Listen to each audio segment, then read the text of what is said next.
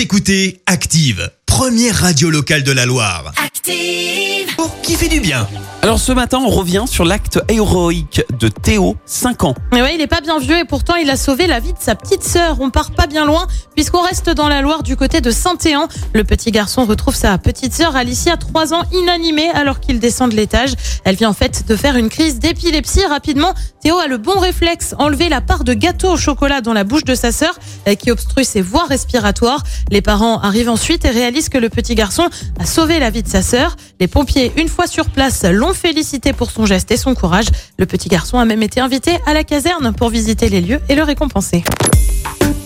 Écoutez Active en HD sur votre smartphone, dans la Loire, la Haute-Loire et partout en France, sur activeradio.com.